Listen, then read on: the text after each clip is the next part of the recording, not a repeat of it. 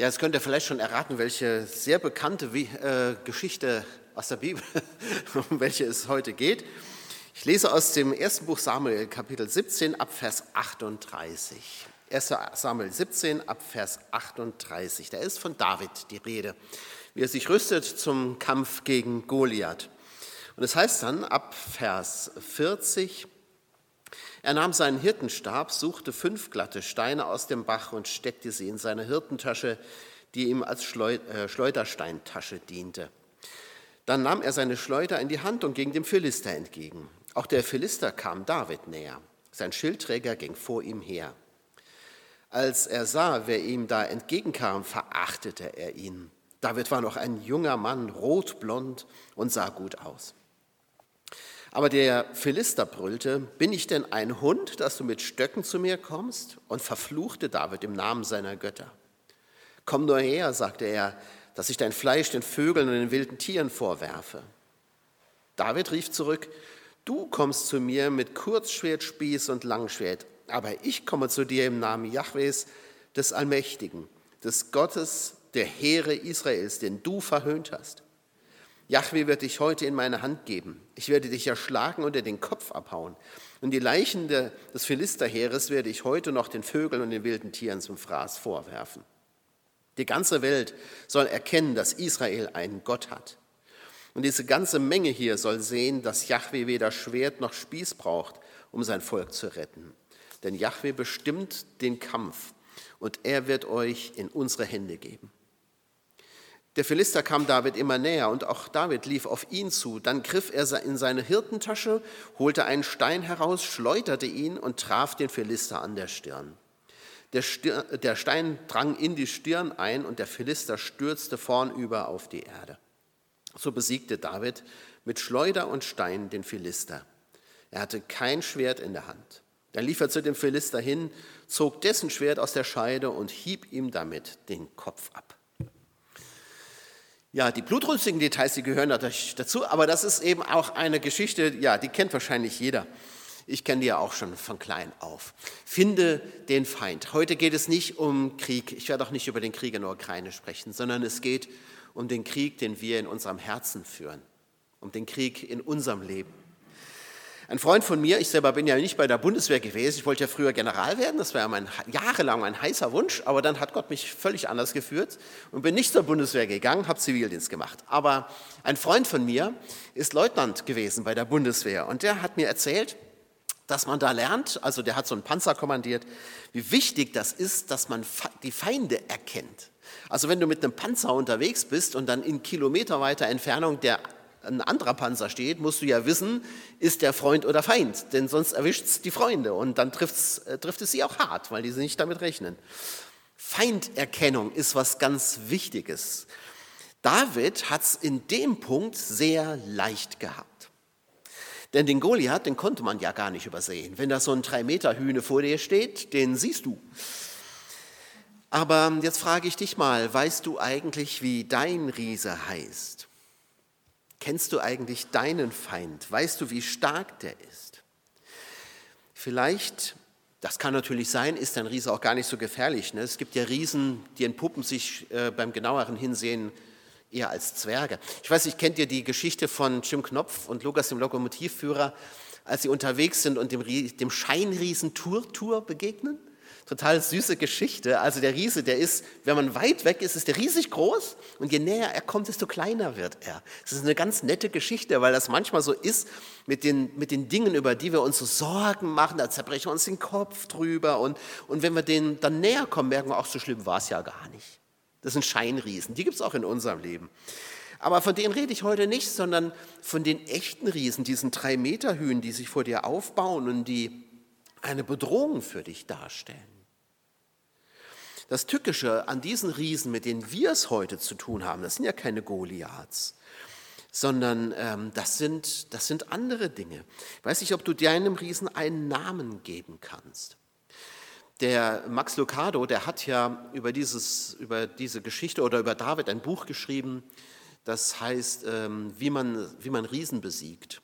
Das ist ein ganz nettes Buch. Ähm, und er schreibt da drin, Ihr Goliath hat weder Schwert noch Schild. Er schwingt die blitzende äh, klinge von Arbeitslosigkeit, Einsamkeit, sexuellem Missbrauch oder Depression.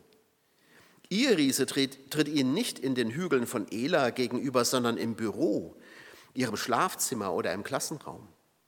Er kommt in Gestalt von Menschen, denen sie einfach nie gerecht werden. Und er wedelt mit Rechnungen, die sie nicht bezahlen können. Oder mit Leistungsanforderungen, die einfach nicht zu schaffen sind. Er peinigt sie mit Schnapsflaschen oder mit pornografischen Verführungen, denen sie nicht zu widerstehen vermögen. Mit einer Karriere, die sie, die sie auffrisst, einer Vergangenheit, die sie nicht loslässt oder einer Zukunft, die sich drohend vor ihnen aufbaut. Soweit Max Lucado. Vielleicht ist dein Riese ein ganz anderer. Ich kenne Menschen, deren Riese ist der Alkoholismus zum Beispiel oder eine zerrüttete Ehe oder eine psychische Krankheit. Vielleicht ist dein Riese diese Stimme in deinem Kopf, die dir immer wieder sagt, du bist nicht gut genug, es reicht nicht, streng dich mehr an. Oder was machst du überhaupt hier? Du hast gar kein Recht hier zu sein. Deine Schuld ist so groß. Im Fall von Goliath ist es tatsächlich sogar so, dass dieser Riese auf eine lange Tradition zurückschauen kann. Denn Goliath ist nicht der Erste, der gegen Israel kämpft. Schon als die Israeliten vor den Toren des gelobten Landes stehen, werden diese Riesen erwähnt und Israel hat Angst vor ihnen. Sie sagen ja, in deren Augen sind wir wie, wie Ameisen, wir sind so klein, da wohnen Riesen in diesem Land. Die sind also sprichwörtlich. Man nannte die Anakita. Das war, das war ein Geschlecht von Menschen, die offensichtlich sehr groß gewachsen waren. Ähm, der Josua hat an ihnen den Bann vollstreckt, kann man nachlesen in Josua 11, aber er lässt sie in drei Städten unbehelligt, nämlich in Aschdod, in Gaza und in Gad. Und aus Gad kommt der Goliath. Kaleb, einer der Kundschafter, der äh, bekommt Hebron und will dort die Riesen vertreiben. Und noch in Jeremia 47 ist von den Anakitern, den Riesen, die Rede. Die gab es also und es gab mehrere, es war ein ganzes Geschlecht. Und aus dieser Reihe stammt auch Goliath von Gad. Und manchmal ist das bei uns ja auch so. Da haben die Riesen, die uns heute beschäftigen, auch eine gewisse Tradition. Und wenn du meinst, es wird irgendwann mal die, eine riesenfreie Zeit kommen, dann muss ich dich, glaube ich, enttäuschen. Irgendein Riese ist immer da. Irgendetwas, was dich beschäftigt, was dich bedroht, was, was dir Angst macht. Irgendetwas wird es immer geben. Das ist mal das eine oder das andere. Wenn der erste fällt, dann kommt der nächste. Da steht also Goliath auf der anderen Seite des Tals und verhöhnt Israel, dieser Riese. Kenne deinen Feind, das war mein erster Gedanke. Wer ist dein Riese? Der zweite Gedanke ist, vertrau auf Gott. Das schafft ihr doch nie, ruft er den Israeliten zu. Guckt doch mal die Kräfteverhältnisse an. Ihr seid doch alle nur halbe Hemden mit Mistgabeln in der Hand. Und das stimmte auch noch so ungefähr, denn Israel hatte ja kein stehendes Heer. Da wurden, wurde der Heerbann ausgerufen. Das heißt, die Leute wurden vom Feld und vom Handwerk weggerufen. Und ihnen wurde gesagt, jetzt müsst ihr kämpfen gegen die Philister. Und dann nahmen sie, was sie hatten. Und das war nicht so viel. Und der Riese spottet. Die Israeliten haben den Kampf eigentlich schon verloren. Sie sind nämlich niedergeschlagen im doppelten Sinne des Wortes. Und vielleicht geht dir das auch manchmal so, dass dein Riese da vor dir steht und dich niederschlägt. Manch einer ist sogar chronisch niedergeschlagen, wird depressiv. Und ein Riese, der steht da und lacht über dich. Goliath verhöhnt mit diesem Lachen nicht nur das Heer Israels, sondern er verhöhnt auch Gott. Denn ähm, wenn damals Völker gegeneinander kämpften, dann, dann war die Denke so, dass auch deren Götter miteinander kämpfen. Deswegen verschwinden die Götter von besiegten Völkern ganz schnell, weil, weil die Völker sich sagen, naja, die haben uns ja nicht geholfen, da waren wohl die, die Götter der Siegervölker stärker und dann wandte man sich denen zu. Das heißt, wenn, Is, wenn Goliath Israel verhöhnt, verhöhnt der Gott genauso. Und das spürt David ganz genau. Und er sagt, ich komme im Namen Gottes. den du verhöhnst. Und jetzt wirst du sehen, mein Freund, dass es in Israel einen Gott gibt. Den hast du gerade verhöhnt. Ich stehe in seinem Namen aber hier und dich wird es heute den Kopf kosten, mein Lieber, dass du diesen Gott verhöhnt hast. Das Schlimme ist ja, dass die Armee Israels, ja, wenn man sie so nennen darf, die, die Heerschar Israels und auch der Gesalbte Gottes, nämlich ähm, Saul, ihrem Gott gerade keine Ehre machen, denn sie alle haben Angst. Keiner wagt den Kampf. Alle geben im Grunde damit dem Riesen recht und sagen, ja stimmt, also ich, ich wüsste jetzt auch nicht, wie wir gegen den kämpfen sollten. Keiner vertraut auf Gott. Aber David schon. Max Lucado hat das sehr schön bemerkt, dass in dieser Geschichte der David nie von Goliath redet. Es gibt ja, das habe ich weggelassen, ähm, diese Szene, wo, wo Saul seine Rüstung dem David gibt. Ne? Und der David probiert die an, aber er ist halt damals noch jung und so ein bisschen vielleicht ein Hänfling. Äh, die passt ihm überhaupt gar nicht. Der stolpert übers Schwert und das geht überhaupt gar nicht. Er, er er muss dann äh, seines, ähm, seine Waffen wählen. Aber er, er denkt überhaupt gar nicht nach über Goliath. Er fragt gar nicht, wie könnte man das denn jetzt machen? Könnte mir mal ein paar Tipps geben hier von den erfahrenen Kriegern? Wie macht man sowas? Äh, wie könnte ich da vorgehen? Gar nichts. David ist einfach sauer auf diesen Goliath, weil er es gewagt hat, Gott zu verhöhnen. Und er denkt an seinen Gott. Er schaut auf seinen Gott. Wenn wir gegen Riesen kämpfen, dann ist das äh, wahrscheinlich kein Kampf der Götter, aber es kann durchaus ein Kampf der Mächte sein. Die Macht der Angst, die Macht einer schuldhaften Geschichte, die Macht von Dämonen. Die Frage ist an mich oder an uns alle ist, auf wen schauen wir und wem vertrauen wir? Schauen wir auf das, was uns bedrängt? Machen wir uns darüber tausend Gedanken oder schauen wir auf unseren Heiland Jesus Christus? Worauf vertrauen wir? Was hast du im Blick?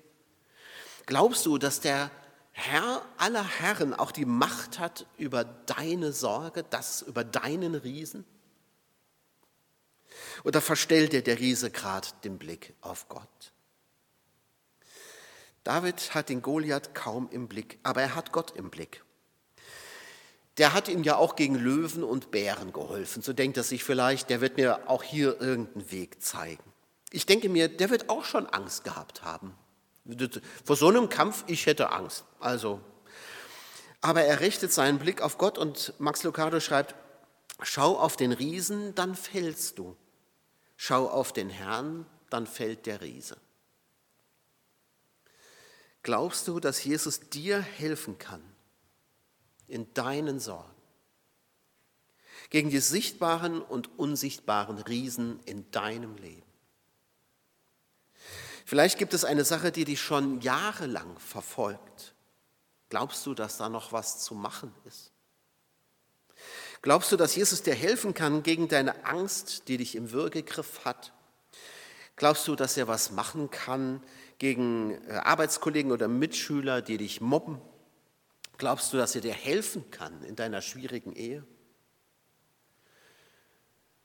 Er kann. Schau auf Gott. Das hört sich natürlich nach einem furchtbar einfachen, banalen Rezept an. Vertrau auf Gott und da wird schon irgendwie alles gut. Ganz so ist es vielleicht auch nicht, aber das Vertrauen auf Gott ist der, der zweite und, wie ich finde, wichtigste Schritt nach der Feinderkennung, ähm, den man zu gehen hat. Was nehmen wir in den Blick? Denn was wir im Blick haben, das beherrscht uns auch. Du kannst dir, glaube ich, alle anderen Schritte schenken, wenn du den nicht gegangen bist, auf Gott zu schauen. Denn aus eigener Kraft wirst du deinen Riesen nicht bezwingen können. Und es ist auch nicht so, dass uns nichts mehr passieren kann, wenn wir nur auf Gott vertrauen. Das ist natürlich so. Denn, aber darum geht es ja auch nicht. Jeder muss sich seinem Riesen stellen. Und ich glaube, es gibt kein Leben, in dem nicht mehrere davon auftauchen. Die Frage ist immer, wie wollen wir uns diesen Riesen stellen? Versuchen wir es aus eigener Kraft oder schauen wir auf unseren Herrn Jesus? Natürlich reicht das Vertrauen nicht aus. Mein dritter Gedanke ist, wähle deine Waffen. Wähle deine Waffen. Vertrau auf Gott und dann tu den dritten Schritt. Wähle deine Waffen. Natürlich ist das Gebet die wichtigste Waffe, die wir haben. Wir haben eben auch von der geistlichen Waffenrüstung gehört. Das ist das, was uns ausrüstet. Diese, diese Waffen, die sollen wir tragen. Aber ich glaube, wir brauchen schon auch noch mehr, denn David geht ja auch nicht unbewaffnet in den Kampf. Der hat zwar nur eine Schleuder, aber immerhin die hat er doch, denn damit kennt er sich aus. Die Benjaminiten waren bekannt, wird an mehreren Stellen des Alten Testaments gesagt, als Schleuderer. Das war also ihre Spezialität. Er ist in einem Stamm groß geworden, wo, man, wo das eine Tradition hatte, mit der Schleuder umzugehen. Er braucht natürlich Gebet, der David, aber er braucht auch menschliche Mittel. David ist dem Goliath ja nicht einfach an den Hals gesprungen und hat versucht, ihn zu erwürgen. Das wäre nicht gerade, das wäre nicht so förderlich gewesen. Er hat eine Waffe, aber er hat seine Waffe. Mit dieser Waffe muss er natürlich umgehen können. Man hat, wie gesagt, ja versucht, dem David die Rüstung anzuziehen vom Saul, die hat ihm nicht gepasst. Das war eben nicht seine Waffe. Aber wenn du gegen deinen Riesen kämpfst, dann brauchst du auch eine passende Waffe. Denn der Riese verliert letztlich seinen Kopf ja nicht durch Gebet. David benutzt Steine. Steine, die er sich gut ausgewählt hat. Er nimmt auch nicht irgendwelche, so einmal in, in den Bach gegriffen und irgendwelche Steine. Nee, nee, der guckt sich vorher genau an, welche er haben will. Und damit besiegt er Goliath. Und dann zückt er das Schwert des Philisters und vollendet sein Werk damit. Ich sage das, weil ich immer wieder Christen begegne, die meinen, dass man mit Gebet und Aussitzen aller Schwierigkeiten alles zum Guten wenden kann. Natürlich ist Gebet das Wichtigste, was wir tun können, aber es ist nicht alles. Manche glauben, dass sie auf Medikamente verzichten können, wenn sie zum Beispiel krank sind oder Depressionen haben oder was weiß ich was. Sie meinen, als Christ dürfte man sowas doch gar nicht nehmen, das sei ja ein Misstrauen gegen Gott. In aller Regel aber brauchen sie einfach ein Medikament, das, das ein Arzt verschrieben hat. Vielleicht ist auch mal eine psychotherapeutische Behandlung ein, eine Waffe, die man anwenden kann. Wähle deine Waffen. Also schau, welche Hilfen du kriegst, welche menschlichen Hilfen du kriegst. Menschen, die dir beistehen oder Mittel, die du einsetzen kannst. Auch die mag Gott uns geschenkt haben, damit wir sie benutzen. Mein vierter Gedanke, stell dich dem Riesen. Nachdem David die Steine aufgelesen hat, geht er dem Goliath entgegen, heißt es da. Das heißt, er fordert ihn heraus. Er wartet jetzt nicht vor den Schlachtlinien Israels, bis Goliath auf ihn zukommt, sondern er geht aktiv auf Goliath zu und sagt, hier, ich bin bereit, gegen dich zu kämpfen. Er fordert ihn heraus. Als, er ist natürlich auch ein geschickter Stratege gewesen und er weiß, als Stratege ist es immer gut, wenn du die Initiative behältst im Kampf. Aber ich glaube nicht, dass das ähm, das gewesen ist, was ihn geleitet hat, sondern er, er will den Kampf mit dem Goliath auch aufnehmen. Und er, er tut natürlich auch was sehr Geschicktes, er hält den Riesen auf Distanz. Also ein, erstes, ein erster Gedanke ist, äh, ein erster Untergedanke, geh deinen Riesen an. Also steck nicht den Kopf in den Sand, denn das wird dir nichts nützen. Das heißt, du musst, nachdem du den Riesen gesehen hast, musst du ihm auch entgegentreten. Du lauf nicht davon. Das wird dir nichts bringen. Der holt dich ein, der ist schneller als du. Steh nicht wie angewurzelt da. Unternimm etwas. Geh deinen Riesen offensiv an. Auch wenn deine Chancen schlecht stehen, du kämpfst doch nicht allein. Dein Herr kämpft doch auf deiner Seite. Man kann auch die Augen verschließen, man kann flüchten, man kann so tun, als wäre da gar kein Riese. Das machen wir ja ganz oft. Aber dann wirst du den Kampf auf jeden Fall verlieren. Ich kann dir leider nicht versprechen, dass du jeden Kampf gewinnen wirst. Es gibt auch Kämpfe im Leben, die verlieren wir. Versprechen kann ich dir aber, dass du auf jeden Fall verlieren wirst, wenn du nicht kämpfst. Du musst deinem Riesen entgegentreten und dann kämpfe im Namen des lebendigen Gottes. Den David, den hatte damals niemand auf der Rechnung. Als David zum ersten Mal genannt wird, der wird ja nicht David genannt, sondern der Kleine. Und da kommt er, der Kleine. und steht vor dem Großen und trägt den Sieg davon, weil er seinem Riesen entgegentritt. Aber halte ihn auch auf Distanz, lass ihn nicht zu nah an dich herankommen. Also lauf deinen Sorgen, deinen Riesen nicht in die Arme, vergrab dich nicht da drin. Das ist ja schlau, was der David macht. Er weiß genau, ich habe weder im Schwertkampf noch im Speerkampf noch im, äh, in einem Handgemenge eine Chance gegen den. Also was macht er? Er killt ihn aus der Ferne. Er hält ihn auf Distanz. Das war das Klügste, was er machen konnte. Lauf deinen Sorgen nicht in die Arme, halt sie auch auf Distanz. Ich weiß nicht, ob ihr diese Ja-Aber-Gespräche kennt. Ne? Du bist mit jemandem im Gespräch und er schildert dir dein Problem und du machst einen Lösungsvorschlag und er sagt, ja, aber, aber dann ist ja dies und das und so und so. Und dann machst du den nächsten Lösungsvorschlag. Ja, aber dann, dann muss ich ja so und so und dann ist ja das und das. Und so geht das immer weiter und man hat immer ein Ja, aber. Und irgendwie hast du langsam den Eindruck, da ist jemand, der umarmt sein Problem regelrecht. Er will es gar nicht angehen. Vielleicht bist du selber so jemand, denn dann lass dich doch lieber von Jesus umarmen und suche dir jemand, der dir helfen kann. Geh dein Problem an, aber umarm es auch nicht. Du musst es nicht lieb haben. Du musst es auch loswerden wollen.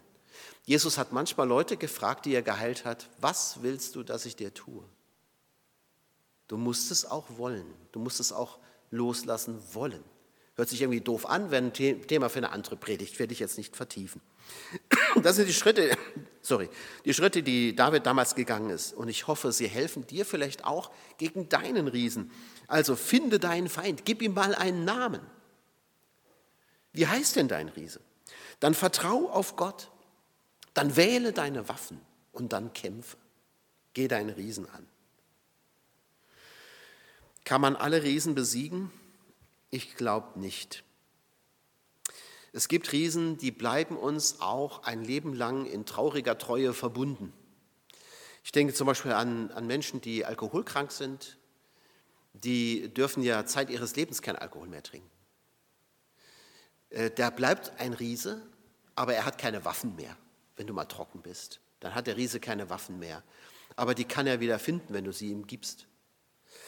Also nicht, und wir werden auch nicht jeden Riesen besiegen, aber wir dürfen doch im Vertrauen darauf, dass Gott uns durch seine Kraft den Sieg schenkt, uns unseren Riesen stellen und nicht davonlaufen. Und dazu möchte ich dich heute ermutigen.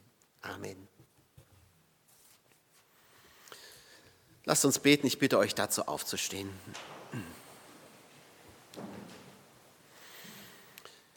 Herr Jesus Christus, wir danken dir dafür, dass du dich für uns so stark gemacht hast, dass du für uns gekämpft hast am Kreuz von Golgatha. Herr, daran denken wir auch, wenn wir gleich Abendmahl feiern. Das hast du für uns getan.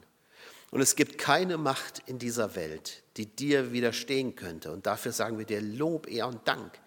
Du bist der Herr und auf dich schauen wir. Herr, und du weißt, mit welchen Riesen wir zu kämpfen haben. Riesen, die uns vielleicht schon über Jahre lang peinigen und verhöhnen. Und wir bitten dich, Herr Jesus Christus, wir bitten dich, gib du uns die Kraft, auf dich zu schauen und unseren Riesen in deinem Namen zu begegnen. Herr, wir, wir glauben nicht, dass wir es aus eigener Kraft schaffen, aber wir glauben doch, dass du es schaffst durch deine Kraft. Und darum beten wir dich an und wir danken dir, dass du gegenwärtig bist, dass du uns erfüllst mit deinem Heiligen Geist. Wir wollen dir auch danken, Herr, jetzt für das Abendmahl, das wir feiern dürfen. Amen. Bitte nehmt nochmal Platz. Jesus Christus ist derjenige, der uns jetzt an seinen Tisch lädt, der, der für uns gekämpft hat am Kreuz von Golgatha und da den größten Sieg überhaupt errungen hat. Der Sieg, der uns das ewige Leben beschert. Egal wie viele Niederlagen du in deinem Leben erlebst, diesen Sieg nimmt dir keiner mehr, weil es der Sieg Jesu Christi ist.